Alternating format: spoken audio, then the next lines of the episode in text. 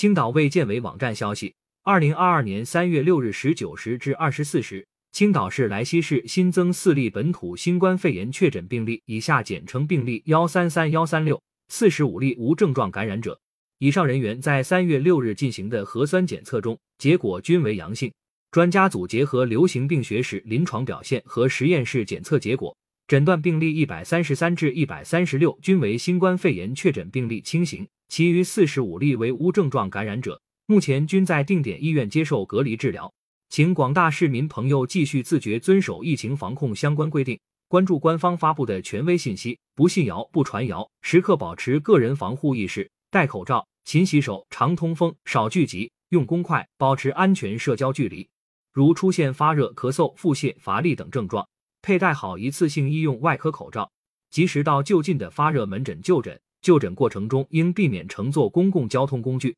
感谢收听羊城晚报广东头条，更多新闻资讯，请关注羊城派。